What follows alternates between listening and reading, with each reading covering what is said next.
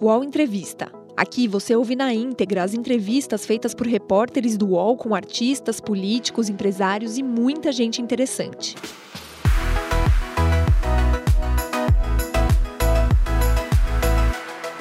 Olá, internauta do UOL, tudo bem? Boa tarde. Eu sou Carlos Madeiro, sou repórter do UOL aqui no Nordeste, estou em Maceió e começamos mais uma edição aqui do nosso UOL Entrevista, projeto de bate-papo pessoas que estão ligadas aí a essa pandemia, para falar um pouco sobre como são as ações e hoje nós recebemos aqui o governador de Alagoas, o Renan Filho, do MDB, falar um pouco sobre essa situação. Primeiramente, eu queria agradecer, Renan Filho, a participação do senhor aqui com o UOL. Boa tarde. Eu que agradeço e aproveito inicialmente para parabenizar o UOL por esse grupo de entrevistas que esclarecem bastante o nosso povo nesse momento de tanta dificuldade que é essa pandemia e agradecer o espaço, Carlos. Muito obrigado. Governador, o senhor saiu agora há pouco de uma reunião né, com o presidente Bolsonaro e com outros governadores. Queria que o senhor inicialmente fizesse um balanço para a gente, o que é que ficou acertado desse, desse encontro. Olha, primeiro eu acho que a reunião foi importante, sobretudo porque reuniu o presidente da República, o presidente do Congresso Nacional, o presidente da Câmara dos Deputados e os 27 governadores do Brasil, além de boa parte do ministério é, do presidente Jair Bolsonaro. Foi uma reunião rápida, tranquila, em que o presidente, sobretudo, gostaria de ouvir é, dos governadores é, que se vetasse aquela possibilidade no projeto de dar aumento aos servidores, se teria apoio ou não. Os governadores é, disseram a ele, por meio do, do governador Reinaldo Azambuja, que foi o, é, o escolhido por nós para fazer a interlocução nessa reunião, é, para evitar que todos os 27 governadores falassem, que em caso de veto, essa é uma prerrogativa do presidente, mas em caso de veto, os governadores do Brasil, por maioria, apoiariam a decisão. Esse auxílio emergencial é muito importante. Ficou claro também na reunião que é fundamental que o governo federal agilize o repasse de recursos para os estados. Alguns estados brasileiros vivem momentos de muita dificuldade para fazer frente às necessidades da saúde, inclusive para manter é, os investimentos e para manter as contas em dia, inclusive salários de servidores. É, e por isso essa reunião foi importante e a gente espera que ela tenha consequência prática rapidamente. É isso aí que sempre chama a atenção. Né? O presidente Jair Bolsonaro muitas vezes chama os governadores, né? vocês até meio que se fecharam em medidas muito ligadas a isolamento social, isso foi quase uniforme, mesmo quanto o presidente. Só acha que dessa vez, digamos, chegou-se a um consenso, formou-se o castigo da paz, governador? Olha, na verdade, a reunião foi sobre um tema muito específico, que é sobre a sanção do auxílio aos estados, que foi recentemente aprovado pelo Congresso Nacional com votações é, é, majoritárias, quase, quase uma maioria absoluta, né? uma quase unanimidade, na verdade, nos dois projetos.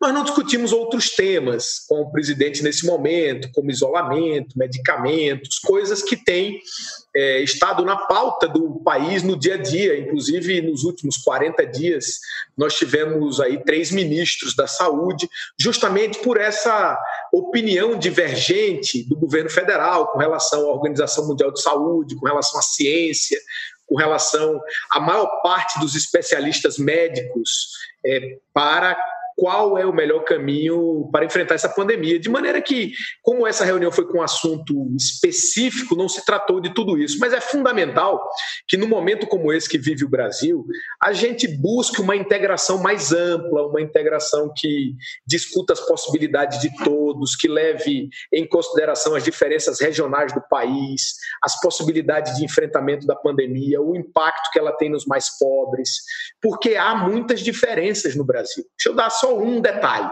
Por exemplo, ontem eu vi uma entrevista, uma reportagem no UOL mesmo, é, proveniente da Folha de São Paulo, que falava que a Prefeitura de São Paulo estava em busca da contratualização de leitos é, na rede privada para ampliar a oferta de UTIs em São Paulo.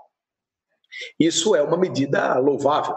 O Estado vai à rede privada, contrata leitos e oferece às pessoas mais pobres que não teriam condição de pagar. Mas veja o que ocorre no Nordeste.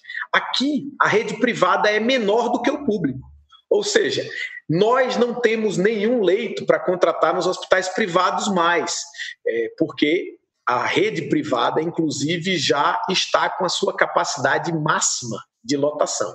É, só tem o SUS. O SUS é o serviço para todos aqui na região. Talvez os, os estados mais ricos ainda tenham alguma vaga, Pernambuco, Ceará, mas eles também, como a pandemia os atingiu mais fortemente, é provável que nem eles tenham.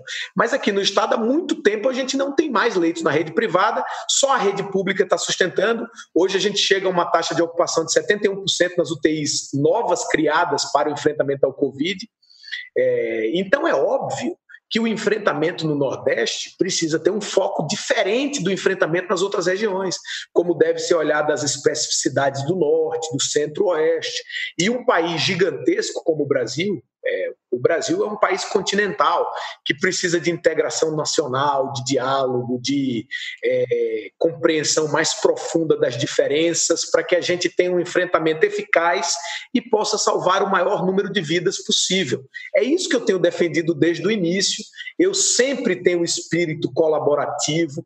Acho que nesse momento deve ser menos política e mais ação, menos discussão ideológica e mais pragmatismo no sentido de salvar vidas, para que a gente encontre o melhor caminho, o caminho mais curto para a gente sair dessa pandemia, desde que a gente vença primeiro a questão sanitária, porque não há possibilidade de vencer os impactos econômicos antes de tratar as questões sanitárias.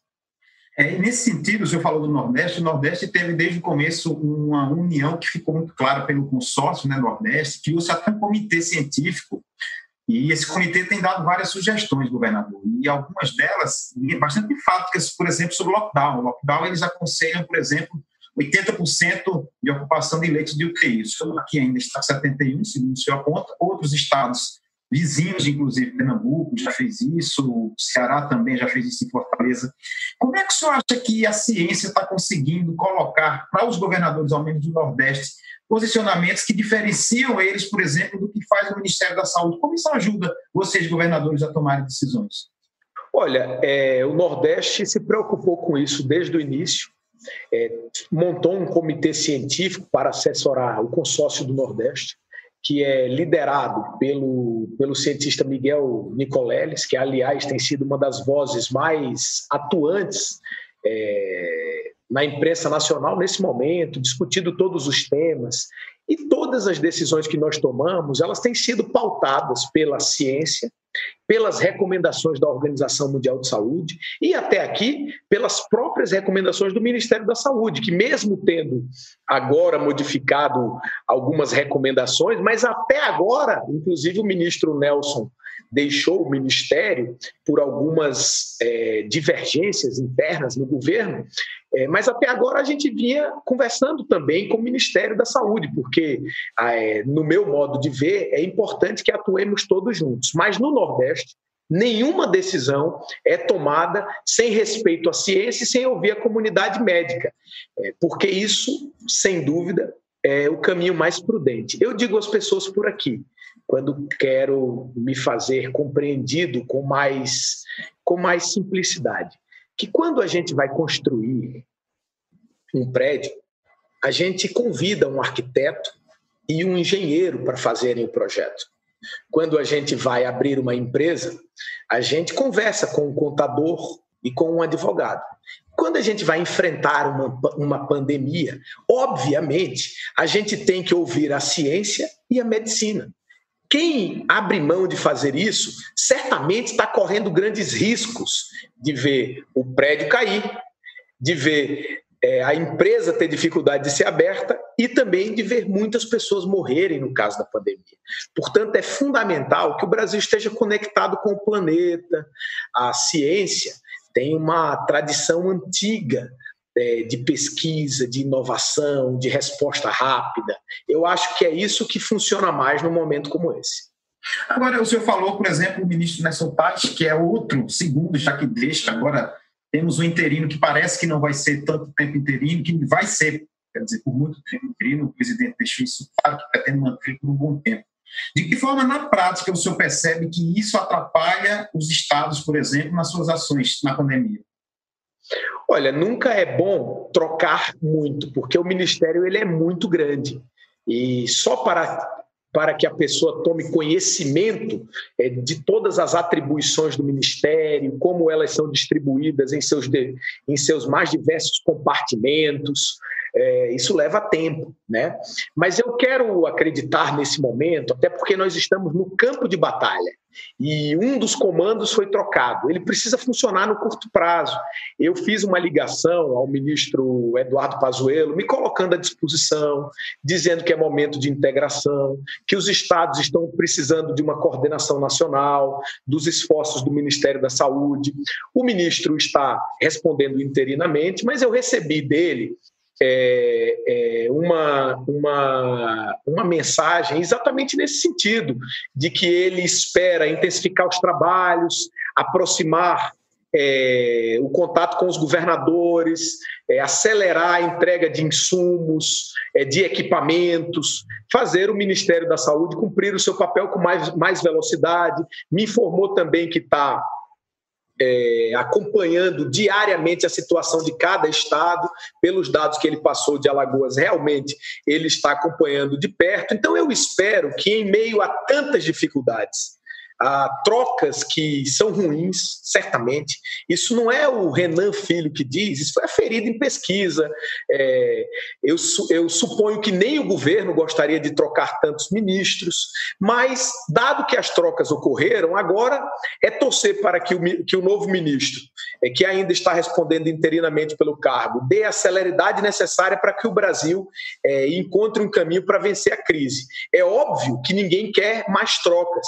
Se você perguntasse a mim assim, olha, o ministro é militar, está vendo a militarização do ministério, é, é melhor esse caminho ou é melhor uma nova troca? Eu prefiro não trocar mais, porque quanto mais se muda, mais dificuldade o país tem para tomar conhecimento da, do tamanho da crise, do impacto, das soluções. É, eu me lembro que o ministro Nelson, quando entrou, precisou fazer uma reunião com todos os governadores para que ele ouvisse o relato de cada um, pudesse sentir. Depois ele viajou o Brasil, você se recorda.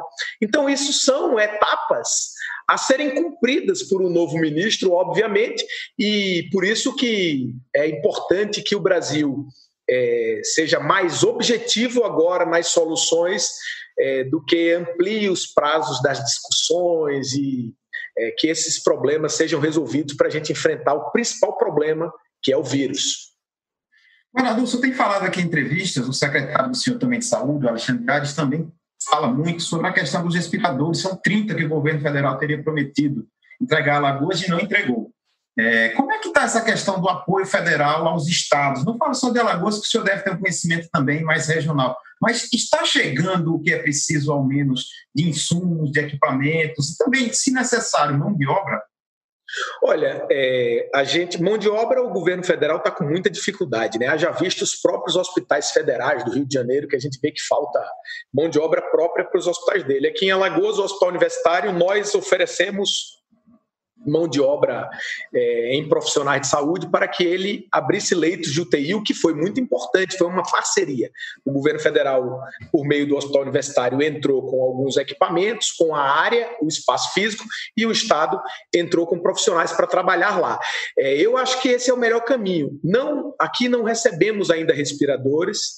É, eu fiz essa cobrança ontem ao ministro e ele me falou o seguinte: que estava acompanhando a taxa de ocupação de leitos dos estados e enviando os respiradores que chegavam ao governo federal, baseado é, na taxa de ocupação e nos estados que estavam precisando mais, que estavam com seu sistema próximo do colapso. Hoje pela manhã eu fiz uma reunião com alguns governadores de, do Nordeste e só dois estados do Nordeste não receberam respiradores ainda, que foi Alagoas e o estado do Piauí.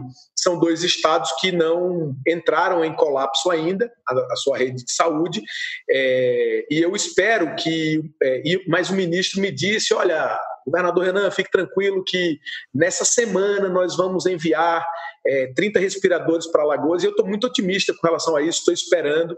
Acho que o governo federal tem um papel fundamental, porque a disputa por aquisição de equipamentos ela é uma disputa planetária, é uma disputa mundial. Para fazer compras nesse momento é, é necessária a ajuda do Ministério da, das Relações Exteriores, para fazer uma ligação à China, à Alemanha, à Inglaterra, verificar quais são os melhores fornecedores, quem tem os melhores preços. Isso é uma tarefa para o país, porque a relação internacional se dá entre chefes de Estado, não se dá entre governadores de Estado. A gente até tenta fazer, nós fizemos por meio do Consórcio Nordeste uma visita à Europa, vocês se recordam. Eu tive há um tempo atrás na China buscando investimentos para Alagoas, mas a relação institucional entre países se dá por meio de chefes de Estado. Então é fundamental que que o governo federal, por meio do Ministério das Relações Exteriores, ofereça ao país quais são os principais fornecedores do planeta, aqueles que podem fazer entregas. O próprio Ministério está com algumas dificuldades. Os respiradores que nós estamos comprando são de. Parece que os respiradores que vamos receber são de empresas nacionais foi isso que me disse o ministro, o que sugere que a gente não está conseguindo fazer compras internacionais de grande monta. Então, onde está a dificuldade? Eu acho que isso é uma outra questão que precisa ser observada para aprimorar essa relação, para ver se o Brasil, que parece que nos próximos dias se tornará, se tornará o epicentro da epidemia no planeta, possa ter a ajuda do mundo para que a gente combata o coronavírus de maneira eficaz no nosso país. É interessante porque esse discurso que o senhor tem, por exemplo, eu já ouvi isso do Flávio Dino, por exemplo, já ouvi isso de Pernambuco, do secretário. É necessário que o chefe de Estado faça isso. Se houver o Bolsonaro fazer isso, se houver uma, uma, um direcionamento para essas ações buscarem, por exemplo, países que estão agora desmobilizando seus serviços de saúde porque a epidemia caiu, poderiam ceder equipamentos ao Brasil. Está acontecendo isso, Fernando? Não, eu sinceramente não vejo, mas eu acho que era muito importante fazer o presidente pessoalmente e também o ministro das Relações Exteriores, conversar com os países vizinhos, fazer uma ligação para conhecer as dificuldades. Por exemplo, quando as coisas apertam por aqui, eu pego o telefone ligo para o governador Paulo Câmara, ligo para o governador da Bahia, ligo para o governador do Pará algumas vezes, é, converso sobre os nossos problemas, a gente divide as mesmas aflições como os chefes de Estado estão dividindo as mesmas aflições nesse momento. Então, o presidente do Brasil ligar ao presidente da Argentina, que está tendo momentaneamente um resultado melhor, não sei o que vai ocorrer adiante, é, ligar à presidente da Alemanha, Angela Merkel, ligar ao primeiro-ministro é, do Reino Unido, é, Boris Johnson, fazer esse tipo de relação institucional, internacional é importante é, se colocar à disposição, solicitar apoio é, se eventualmente for necessário, porque esse é um problema mundial. Todo mundo está enfrentando as mesmas, os mesmos dilemas: é, como fortalecer o sistema de saúde, como gerar o menor impacto na economia, como não permitir que, que o vírus abale os fundamentos e deixe pessoas desempregadas, como será a retomada quais os enfrentamentos principais. Essas questões elas vão precisar ser respondidas. E o êxito é, se dará justamente naqueles que acharem as melhores soluções para esses questionamentos. E eu sempre sou um defensor do diálogo. Eu acho que o diálogo abre caminhos, ele facilita é, encontrar as soluções, porque é, três cabeças pensam melhor que duas e duas cabeças pensam melhor que um. Verdade. Agora, governador, para a gente até encerrar essa parte de consórcio Nordeste, eu queria muito saber uma questão também. Vocês têm aqui no Nordeste, e talvez essa parte leste aqui do Nordeste, que vai do Rio Grande do Norte até o Sergipe, é muito próximo, são estados pequenos. Se existe uma sobrecarga hoje de Pernambuco, por que não há uma cooperação estadual? Isso não é possível, porque daqui a pouco Pernambuco diminui essa capacidade, pode ser que Alagoas precise, Sergipe, Paraíba. Vocês discutiram isso? Não tem um modelo de arranjo federativo que ajudasse aos estados que são mais difíceis? Nós discutimos isso, nós discutimos sim. Inclusive, a governadora do Rio Grande do Norte, do Rio Grande do Norte, numa das aquisições que o consórcio fez, ela perguntou se ela podia ser priorizada nas entregas, nós topamos. Agora, ceder a rede, como todo mundo precisou ampliar nesse momento, não teve nenhum estado no Nordeste nem no Brasil que não precisou ampliar a rede. Todos precisaram ampliar. Como todo mundo está tá ampliando e ninguém sabe ainda qual é aonde, aonde está o pico, essa é uma grande pergunta, as pessoas me fazem, a imprensa me faz. Mas, Renan, quando será o pico da pandemia? Ninguém sabe. Ninguém sabe quando será em São Paulo, quando será em Pernambuco exatamente. Há suspeitas, modelos matemáticos, é, avaliações diversas, algumas é, com uma discrepância, inclusive, muito grande. Mas eu tenho certeza absoluta que no momento em que a gente tiver convicção que a curva de Pernambuco começou a cair e que ele já não usa mais o número de UTIs que tem, já não usa mais os leitos que tem, ele vai ceder para outros estados, eu não tenho nenhuma dúvida. E essa deveria ser a estratégia nacional estratégia de São Paulo daqui a pouco, porque provavelmente, como o, o que, que é natural? Como São Paulo entrou pr primeiro na crise, é natural que ele saia antes de outros estados. Minas Gerais, por exemplo, até agora não chegou com tanta força. É, é, a pandemia lá vai chegar, não vai? É, será que Minas pode colaborar? Então, assim, essa discussão ela é uma discussão nacional, precisa ser feita é, e a gente pode discutir, inclusive, mão de obra, que tem sido uma carência muito grande, né? Porque quem está na linha de frente no combate se expõe ao vírus e às vezes é contaminado também, tem que passar dias fora em quarentena. Isso tem fragilizado muito os, os serviços de saúde em todas as regiões. O Brasil não tem uma grande quantidade é, de, de intensivistas para operar com eficiência os leitos de UTI é, especialmente na distribuição regional. Quando a gente olha a fotografia do Brasil, o problema é nacional. É em todo canto. Mas certamente, regionalmente, há uma desproporção. A gente está observando o que o está ocorrendo no norte do país, justamente por essa desproporção, pela menor quantidade de leitos, pela menor quantidade de profissionais de saúde. E é correto que a União o Ministério da Saúde priorize ajudar quem está precisando mais. Eu não recebi nenhum respirador ainda, por exemplo, mas eu acho correto que o, governo, que o estado de, do Amazonas tenha sido priorizado. Agora, eu disse ao ministro assim que o ideal era que num planejamento nacional todo mundo recebesse uma cota mínima sei lá, 20% do que recebeu, distribuído equanimemente pelo país, e os outros 80% priorizando as áreas que estão precisando mais.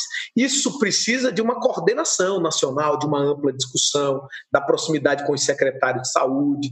Acho que esse é o melhor caminho para enfrentar a crise, é como a gente tem feito aqui com os municípios, numa atuação integrada para fortalecer também a atenção regional. Apesar de Alagoas ser um estado pequenininho, um dos menores do país, é, mas nós somos um estado com altíssima densidade demográfica.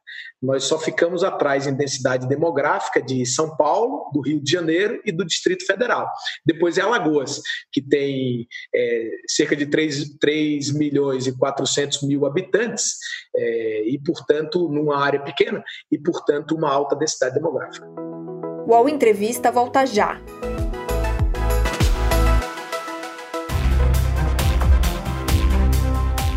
Baixo Clero é o podcast de política do UOL.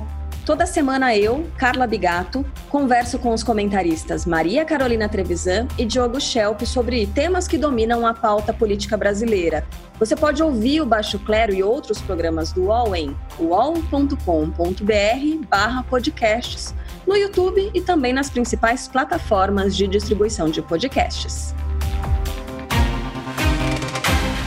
Recebe salário, faz transferência, pagamento, recarga de celular e até empréstimo, tudo sem taxa. PagBank, a sua conta grátis do PagSeguro. Baixe já o app e abra sua conta em 3 minutos. Falando de novo dos respiradores, só uma dúvida que ficou. O senhor acha que está havendo por parte do governo federal diferenciação apenas técnica no envio de recursos e equipamentos? Ou o senhor sente algo que também tem ideologia política por trás?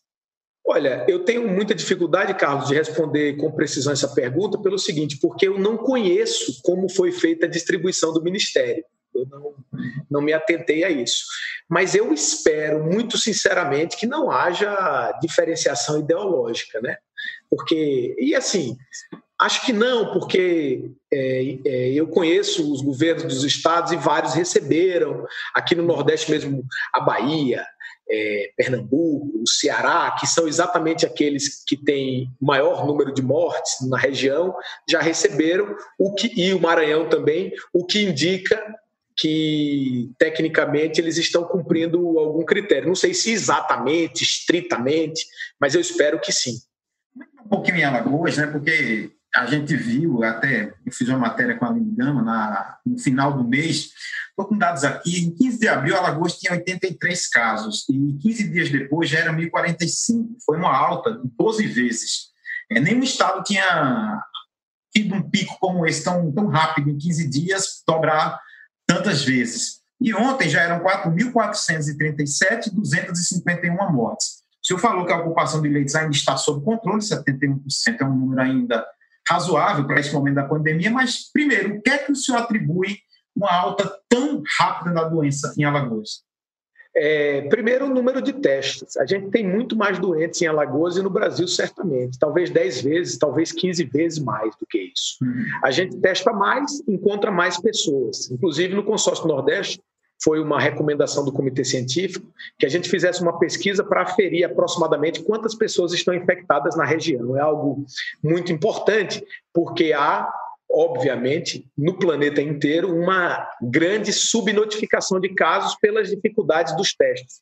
O teste rápido, ele só, só detecta o vírus depois do sétimo dia dos sintomas, então, ele tem dois problemas, a meu ver, muito graves. O primeiro é que o cara que faz no quinto dia recebe o resultado negativo e acha que não tem coronavírus e pode estar contaminado.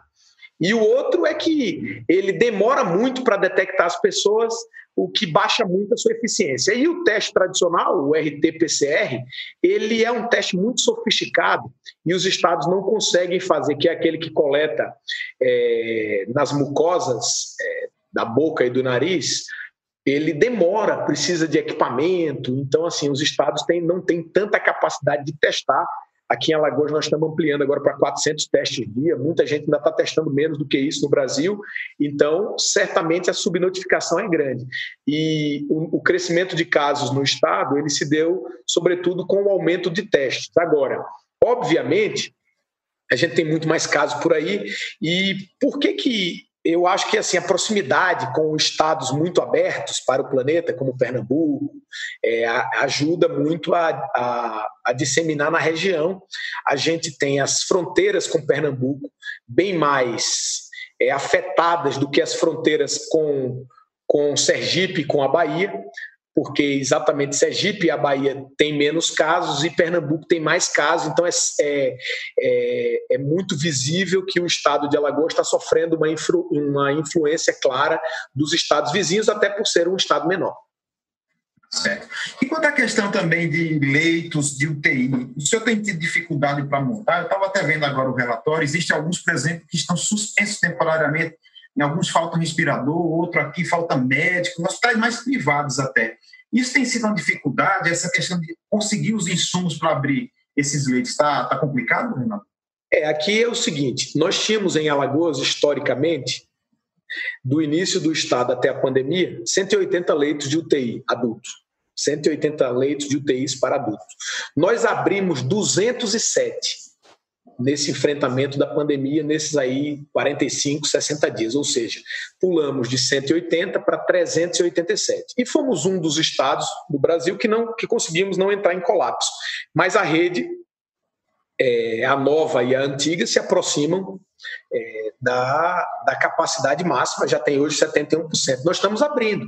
Até domingo eu vou ter aberto mais 22 leitos de UTI no estado. Então, desses 207, como você fez algumas ressalvas, em alguns hospitais filantrópicos, por exemplo, assim, no Hospital Sanatório, que é um dos hospitais aqui de Alagoas, no Hospital Veredas, eles estão com algumas dificuldades. É, nós contratualizamos um leito lá, oferecemos equipamentos, completamos os leitos, por exemplo, é, em alguns deles oferecemos respiradores do próprio Estado, mas utilizamos a estrutura existente porque é mais barato do que eu construir um hospital de campanha para fazer leito de UTI. Ele já estava com a UTI disponível, com a área disponibilizada, já tinha alguns equipamentos e eu completei. Foi um esforço conjunto. E o governo federal habilitou o leito para receber. Alguns desses leitos, por exemplo, lá no sanatório tem quatro leitos de UTI que estão com algumas dificuldades, principalmente de profissionais, que é essa luta. O cara vai para a linha de frente, se contamina e tem que sair. E não está fácil a reposição, principalmente nos hospitais filantrópicos. O Estado até tem conseguido, em virtude da pandemia e da emergência, contratar pessoas com mais facilidade. A rede privada e filantrópica, às vezes, tem um pouquinho mais de dificuldade pela legislação trabalhista, algumas coisas é que eles enfrentam algumas dificuldades. Mas, no geral, dos 207 oferecidos, a gente tem 15 leitos aproximadamente que estão com alguma dificuldade é, estrutural dessa. Todos os outros estão funcionando 100%. Nós entregamos um hospital metropolitano, que é o maior investimento da história de Alagoas em saúde pública no meio da pandemia. A gente não viu isso no Brasil nesse momento. A gente está vendo entregar hospital de campanha, hospital de é, feito de última hora, mas a gente entregou um equipamento estruturante para o Estado que veio em boa, em boa hora, está ajudando muito. Tem 30 leitos de UTI, e tem 130 leitos clínicos e agora, pela pandemia, está funcionando exclusivamente para atender Covid. E eu espero, eu tinha feito um planejamento, eh, Carlos, de, de abrir mil novos leitos. Mil novos leitos. Nós já abrimos 705. O planejamento era para até o final de maio abrir mil novos leitos. Nós vamos cumprir essa meta. Mas eu acho que a gente vai precisar ir mais além. A gente vai precisar abrir mais uns tentar chegar a 1.300, 1.400 leitos. É o maior esforço da história de Alagoas em abrir leitos, e mesmo assim, a Sociedade Alagoana de Infectologia, alguns especialistas, é, têm convicção que nós vamos viver dias duros de é, perceber a chegada do nosso serviço de saúde público. É, é receber a capacidade máxima de atendimento. Então, é, é importante que a gente eleve o máximo, mas mesmo assim, talvez o máximo, como em outros países no mundo, não seja suficiente numa pandemia dessa, dessa proporção. Governador, preocupa todos nós que o Nordeste tem especificidade, né? que é a região semiárida, uma pobreza extrema, pessoas que precisam, inclusive, se deslocar, muitos, muitos precisam buscar água fora.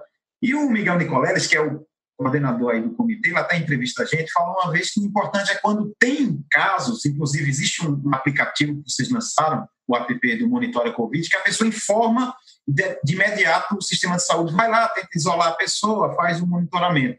De que forma o senhor e os governadores do Nordeste estão atuando para essas regiões pobres, aquelas cidades pobres, rurais? Tem alguma especificidade para explicar para a gente como é isso? Olha, Carlos, estamos atuando por meio do SUS. O SUS é um sistema muito eficaz e ele é tripartite. Ele é dividido entre a União, estados e municípios. Os estados, eles não têm braço para saber o que o cidadão precisa lá na ponta, mas o município tem. O município tem o posto de saúde da família, tem o agente comunitário de saúde. O agente comunitário de saúde conhece as pessoas pelo nome, sabe o nome dos filhos. Então, o SUS ele é um sistema é, complexo, mas é um sistema muito amplo que chega em todas as regiões. O que eu tenho dito aqui em Alagoas nesse momento é que a gente precisa fazer o SUS funcionar. Porque o que que trava o SUS? O que trava o SUS é o subfinanciamento, o que trava o SUS é as dificuldades, por exemplo. Imagina, eu já fui prefeito, eu conheço bem isso, Carlos. O agente comunitário de saúde vai numa casa, percebe que uma das pessoas daquela casa é, precisa de um exame. E aí encaminha, marca uma consulta com o médico, o médico atende, verifica que realmente a pessoa precisa do exame, mas aí o médico vai e prescreve o exame. Ele sai com uma comanda para fazer um exame em algum lugar. Aí qual é o problema do SUS? O SUS paga num raio-x tão pouquinho que ninguém faz raio-x pelo aquele preço. Aí o cidadão não consegue fazer o exame de raio-x e volta para o médico sem o exame. Sem o exame, o médico também não consegue fechar o diagnóstico. E isso faz o SUS travar. Então, para trazer esse exemplo agora para o Covid-19, qual é um exame muito necessário no Covid-19? Raio-X e tomografia computadorizada. Então, nós estamos contratualizando as tomografias computadorizadas, pagando um valor superior ao que a tabela do SUS paga, para que haja interesse privado em fazer. Se, a, se a, a iniciativa privada não tiver interesse em fazer, o Estado não tem a quantidade de tomógrafos necessários. E os municípios nem tomógrafo têm. Então, fazer o SUS funcionar é azeitar esses gargalos, é, fazê-los é, funcionar melhor, porque isso garantirá que as pessoas cheguem nesses lugares.